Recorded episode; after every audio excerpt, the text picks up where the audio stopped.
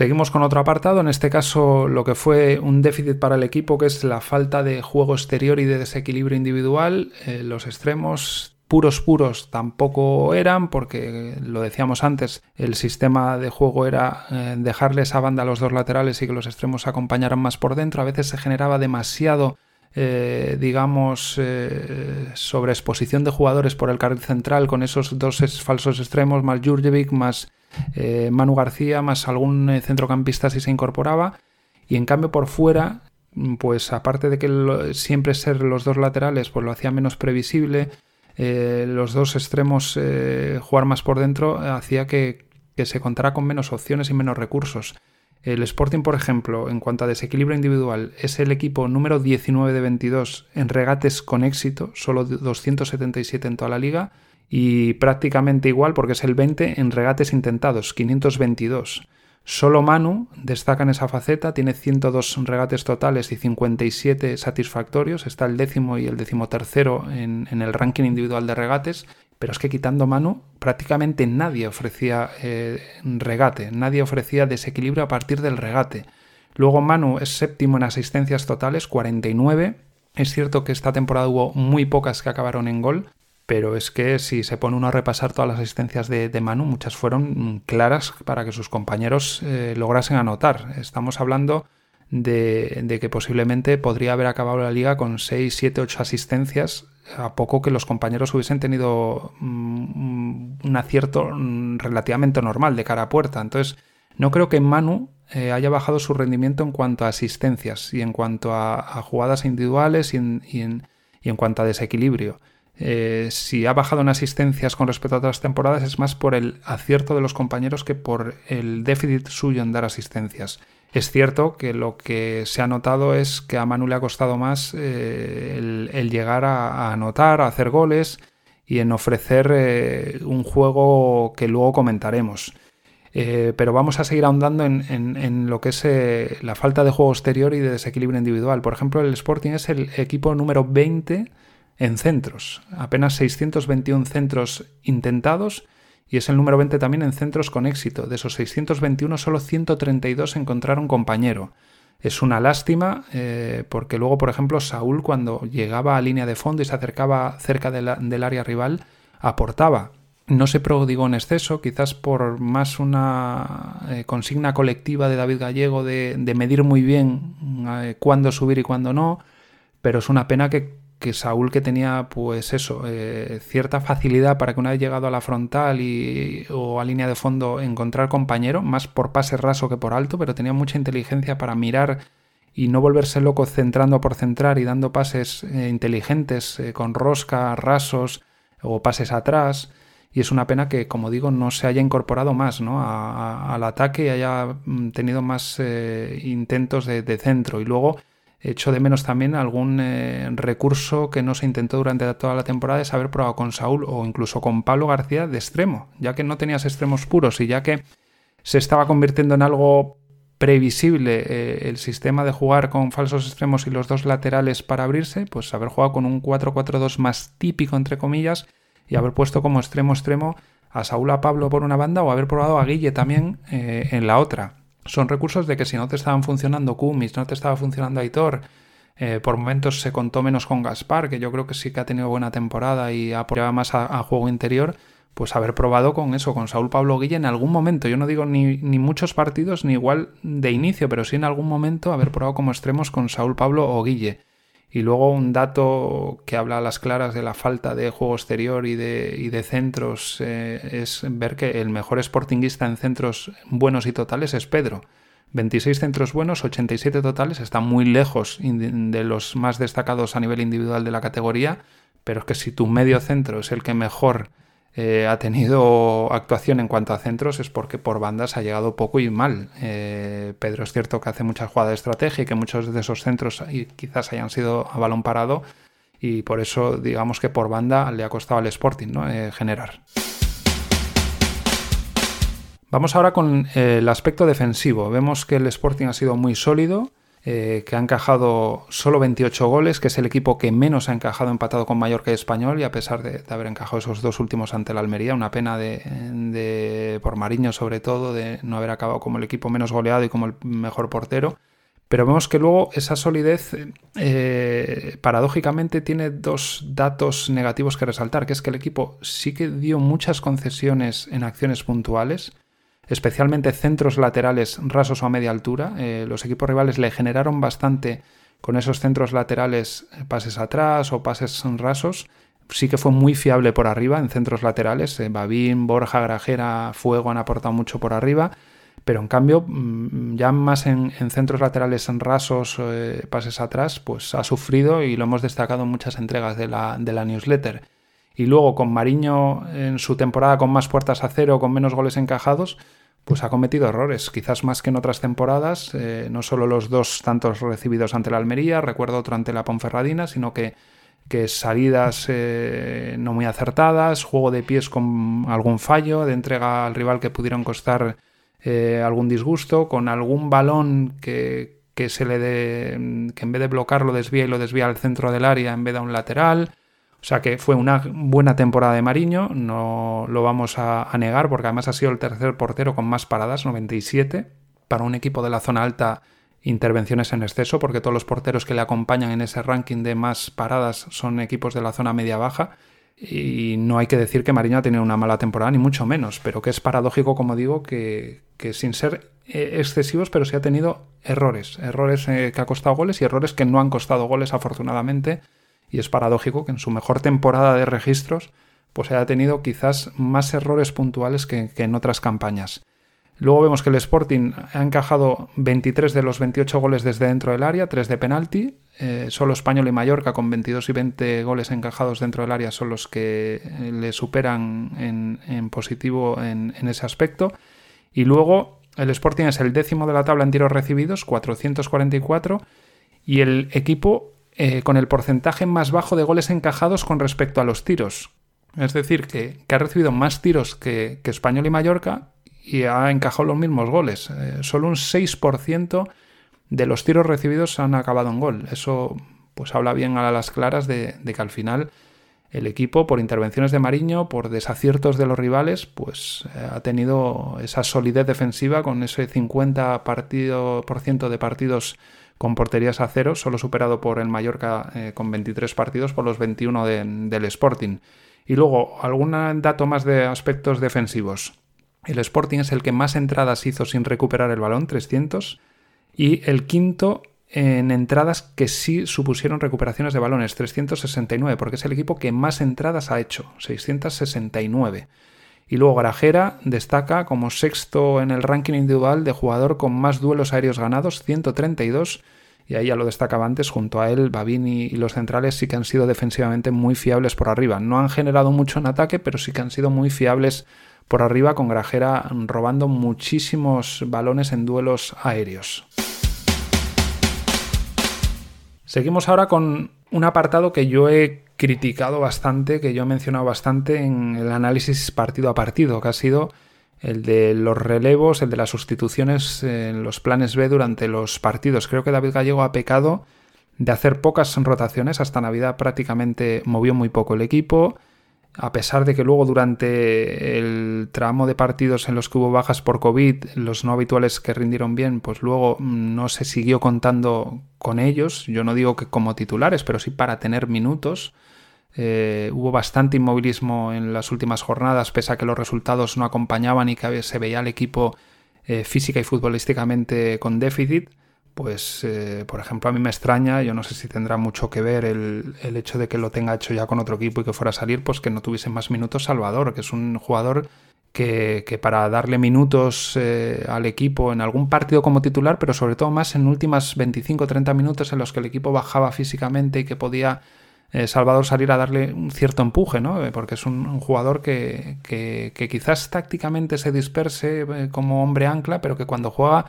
de acompañante en el centro del campo y con capacidad para subir arriba, pues tiene eh, pues esa capacidad de llegada, de darle empuje, de batir líneas en conducción, de, sumar físicamente, darle cierta energía al equipo. y, se le ha utilizado muy poco, muy poco, en, eh, sobre todo en la recta final, después de que diera buen rendimiento en, los partidos que jugó cuando hubo ausencias por, por COVID. Y luego, eh, durante los partidos, eh, Gallego, prácticamente hasta los propios comentaristas de los partidos en televisión lo decían, que hasta el minuto 65 no movía el banquillo y en muchos partidos ni agotó los cinco cambios, teniendo la posibilidad de hacer cinco cambios es una lástima que no haya recurrido más a ello y es cierto y le doy la razón de que algunos partidos no es cambiar por cambiar, pero cuando estás viendo que el equipo no está teniendo lucidez, que no está teniendo físicamente esa energía, pues hay que darle chispa nueva y eso se ve, por ejemplo, ante Las Palmas con la entrada de Nacho y Pablo, lo que le aportaron. O sea, no es lo mismo mm, meter dos jugadores de golpe que le den un chispazo nuevo al equipo que ir haciendo cambios muy paulatinos de uno en uno. O sea, si tú metes a un jugador en el 60, otro en el 75 y el tercero en el 89, es más difícil que te generen un cambio, una revolución, a que si metes dos en el 55 y quizás otros dos en el 70. Van a tener más minutos para aportar cosas, van a tener eh, posibilidad de que al salir dos de golpe puedan eh, suponer una sacudida mayor y luego es cierto que, los 11, 12, 13 titulares habituales son los que son y, que no puedes prescindir de, de Jurjevic, de Manu, de,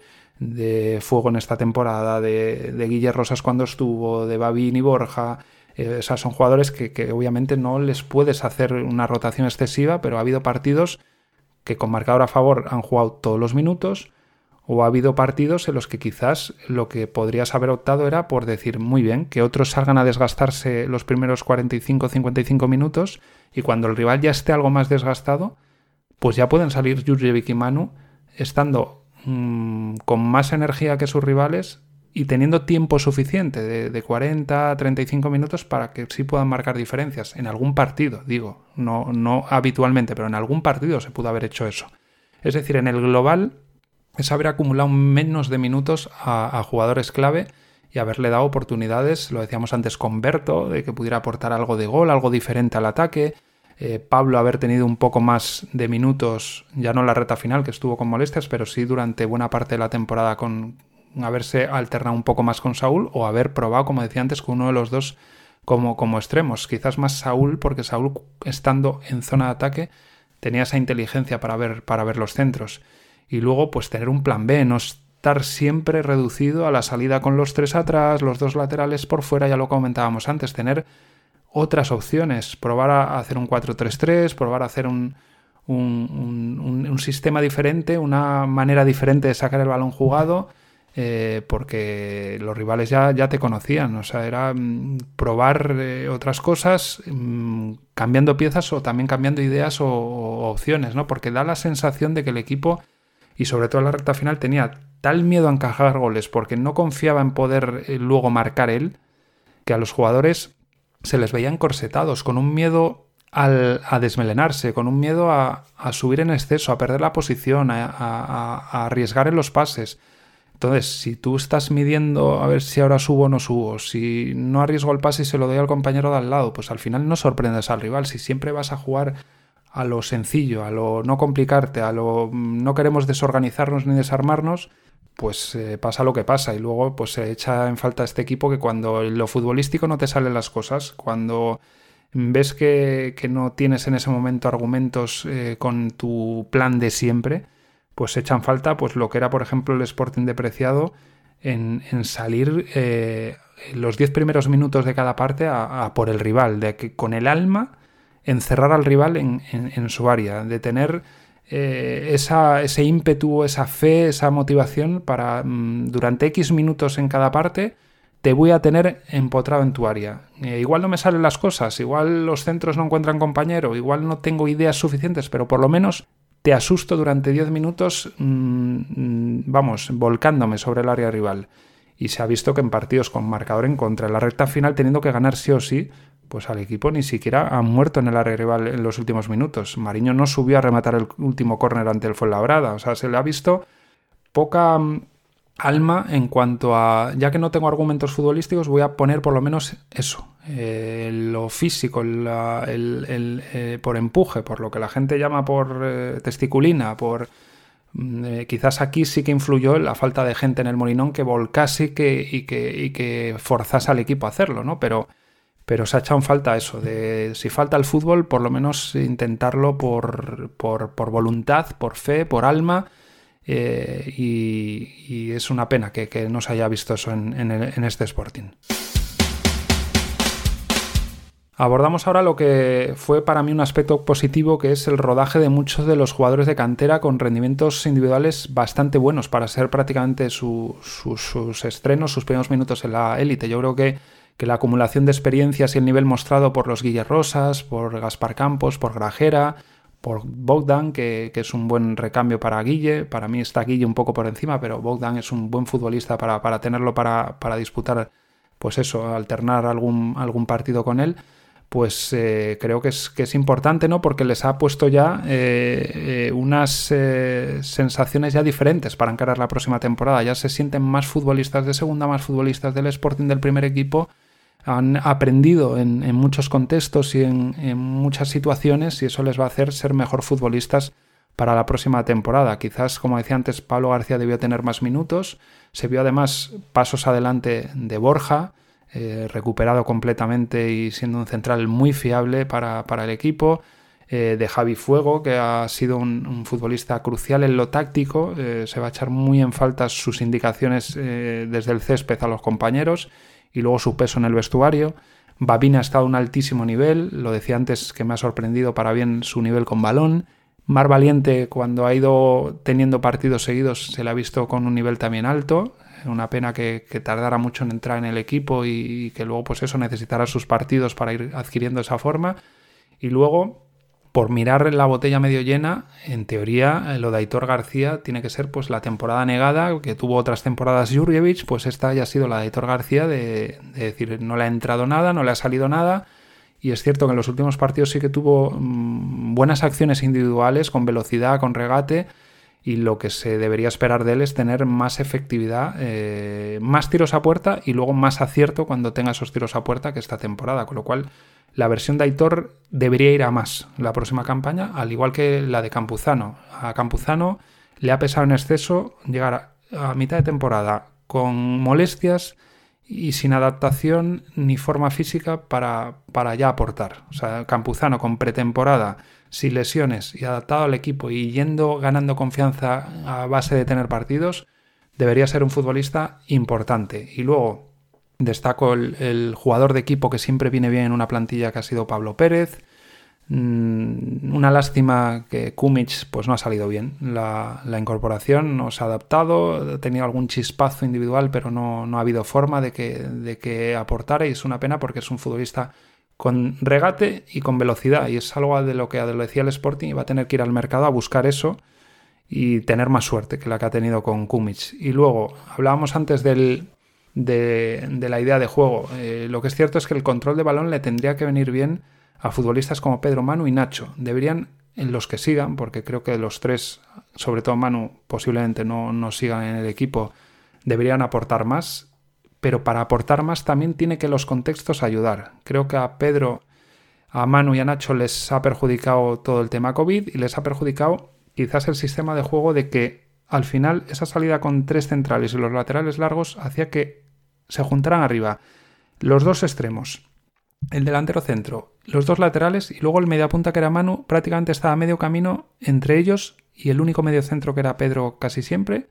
con lo cual quedaba un único medio centro ahí aislado y yo creo que, lo mejor, y en muchos equipos se ve, es que estuvieran dos, dos piezas en, el centro del campo por delante de los que sacan el balón por detrás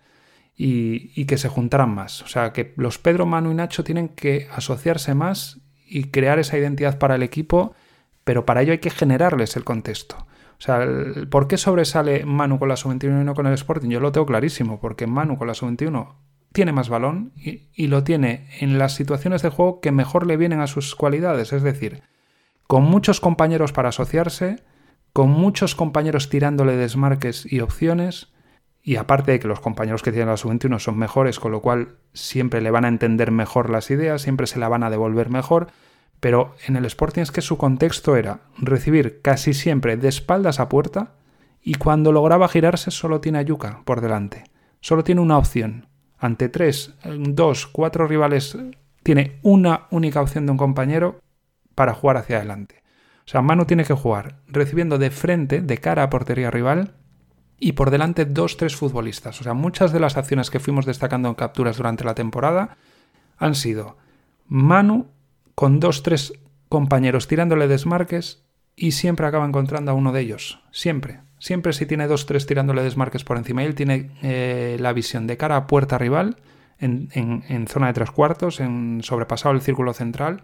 va a tener muchas opciones de generar algo. Ahora, si lo que le vas a pedir es desgastarse en defensa, recibir de espaldas y tener solo a, a Jurjevic por delante cuando logre girarse y mire hacia arriba, pues eh, tienes lo que has tenido de, mano esta temporada, que sí, que ha ayudado mucho a la circulación de balón, que lo explicaba antes, a la fluidez, que ha venido a retrasarse y a apoyar mucho a Pedro, a Jai Fuego, a Grajera, a quien estuviera, pero que luego ha generado mucho menos ofensivamente en zona de tres cuartos por el contexto que le ha tocado jugar. Se ha desgastado mucho y cuando le ha llegado el balón ya estaba mental y físicamente eh, agotado para, para tener la lucidez y luego no tenía, pues eso, el recibir de cara a puerta y el tener compañeros que le ofrecieran desmarque. Con lo cual, si Manu se queda con Pedro y con Nacho, quizás los tres juntos es más difícil que jueguen, pero pueden jugar. Si se cambia, por ejemplo, un dibujo con un 4-3-3 o con, o con otras opciones.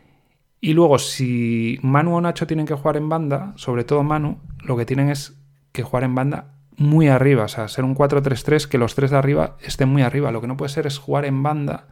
para acabar eh, siendo casi un acompañante en esfuerzos del lateral, en muchas ocasiones ha visto desgastándose arriba abajo, arriba abajo, porque luego cuando recibes el balón lo recibes muy lejos, muy desgastado y tienes que hacer mucha distancia si quieres incorporarte hacia el carril central y luego no es un extremo extremo, con lo cual el contexto eh, que tiene que encontrarle David Gallego a Pedro, Manu, Nacho y Grajera, por ejemplo, es uno de los puntos pendientes que va a tener para la próxima temporada. Y de Grajera, ya que digo esto, es un futbolista que si logra corregir el evitar pérdidas innecesarias, es un futbolista para sumar y mucho, para tener en cuenta y para ser muy importante no solo en la categoría, sino para que mire incluso a cotas mayores. El problema que esta temporada yo le he visto, no sé si por exceso de confianza, por,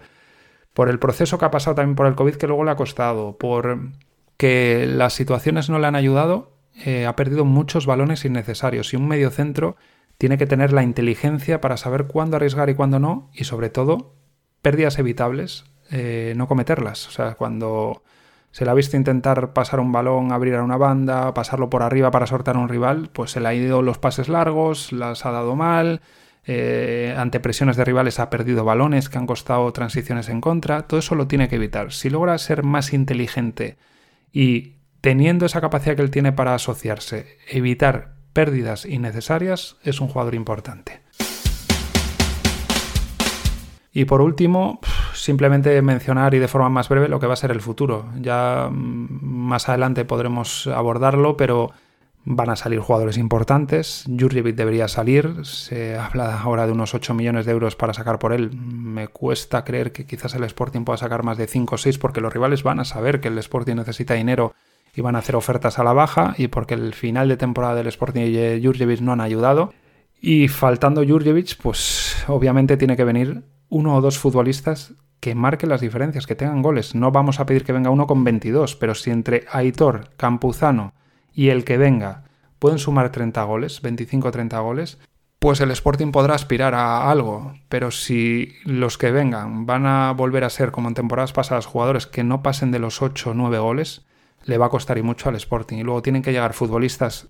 por fuera y con desequilibrio. Eh, uno o dos extremos tendrían que llegar. Y después, un factor a tener en cuenta. Si sale Javi Fuego, sale Carmona, no sabemos lo que va a pasar con Mar Valiente. Eh, sale Salvador. Eh, son futbolistas ya con una edad y con un peso y con mucho, mucha importancia en el vestuario. Eso hay que tenerlo en cuenta, no solo lo futbolístico. O sea, no puedes dejar el equipo en manos de, jóvenes y de futbolistas con poco recorrido en, el primer equipo y en la categoría. Tienes que tener, tener tu cuota de, jugadores veteranos y ahora mismo se quedarían prácticamente Babín Mariño y podemos poner un poco ahí a Borja, ¿no? Por, darle peso y con Aitor, eh, que sean los jugadores con, más peso y Pablo Pérez. Eh, pero necesitas jugadores con, liderazgo en el vestuario, con cierta veteranía y, experiencia en la categoría y en el Sporting,